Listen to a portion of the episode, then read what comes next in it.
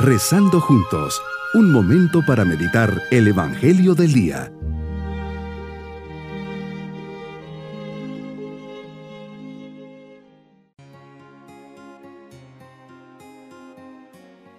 Un nuevo día para unirnos al Señor en nuestra oración, hoy miércoles de la 31 primera semana del tiempo ordinario.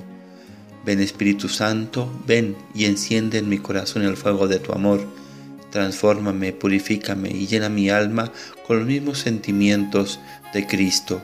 Dirígeme en este día para que pueda dar gloria a Dios Padre a través de mis acciones. Así sea. Meditemos en el Evangelio de San Lucas capítulo 14 versículos 25 al 33. Hoy Señor al caminar en medio de una gran muchedumbre, te vuelves a tus discípulos y les dices, si alguno quiere seguirme y no me prefiere a su Padre, y a su madre, a su esposa y a sus hijos, a sus hermanos y a sus hermanas, más aún a sí mismo. Y el que no carga con su cruz y me sigue, no puede ser mi discípulo. Tus pensamientos y palabras van dirigidos a los que has elegido. Les pides un seguimiento total, generoso y auténtico. Señor, que aprenda a entender lo que me pides, que en mi elección y respuesta te dé el primer lugar dejando en un segundo plano todo, padre, madre, esposa, hijos, y te sirva de todo corazón. Es la condicio sine qua non para ser tu discípulo y tu consagrado.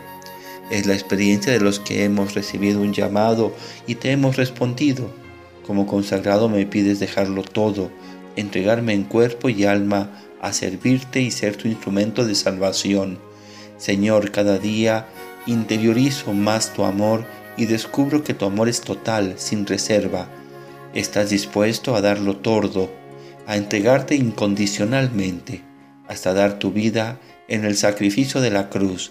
Nos das hasta la última gota de tu sangre, como no corresponderte con mi vida. Sabemos que no es fácil, pero tenemos la certeza que con tu gracia todo es posible.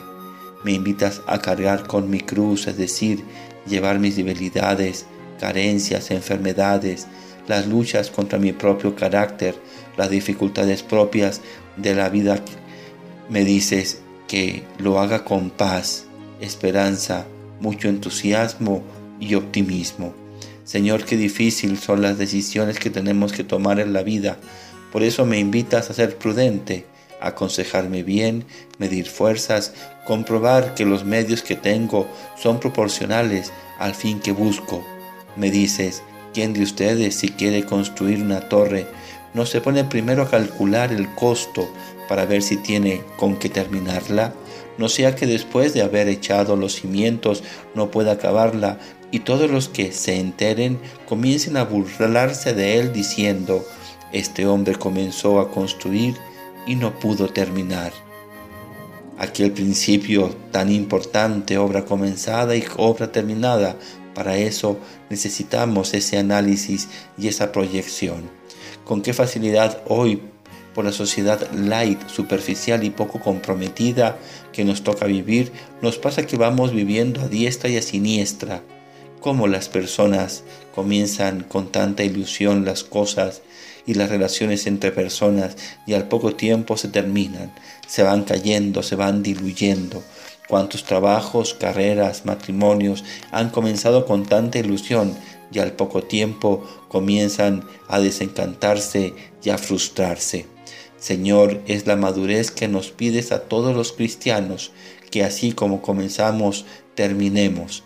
Nada de cosas terminadas a medias o mal acabadas, por eso antes de comenzar algo, midamos bien las fuerzas, aconsejémonos bien y una vez visto los pormenores, la visión de conjunto, sus implicaciones, tomemos la decisión, lo hagamos hasta el fin, obra comenzada, obra terminada. Mi propósito hoy es calcular mis fuerzas antes de emprender un compromiso en mi iglesia, en mi vida familiar, civil o pública tener claro que vengo a servir y todo lo que comience, si es en tu nombre, lo tengo que terminar bien. Mis queridos niños, Dios en su amor de elección invita a algunas personas a seguirle. Aquellos que lo hemos seguido hemos dejado todo, familia y amigos, pero hemos recibido el amor de Dios que es maravilloso y nos hemos encontrado con tantas personas que nos han enriquecido tanto. La vocación es un don tan especial que nos hace instrumentos de su salvación. Solo nos pide dedicarnos a tiempo completo para realizarla. Y nos vamos pidiendo a Jesús su bendición.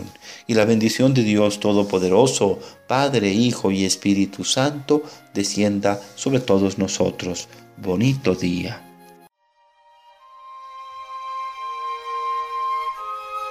Hemos rezado junto con el Padre Denis Doren, Legionario de Cristo.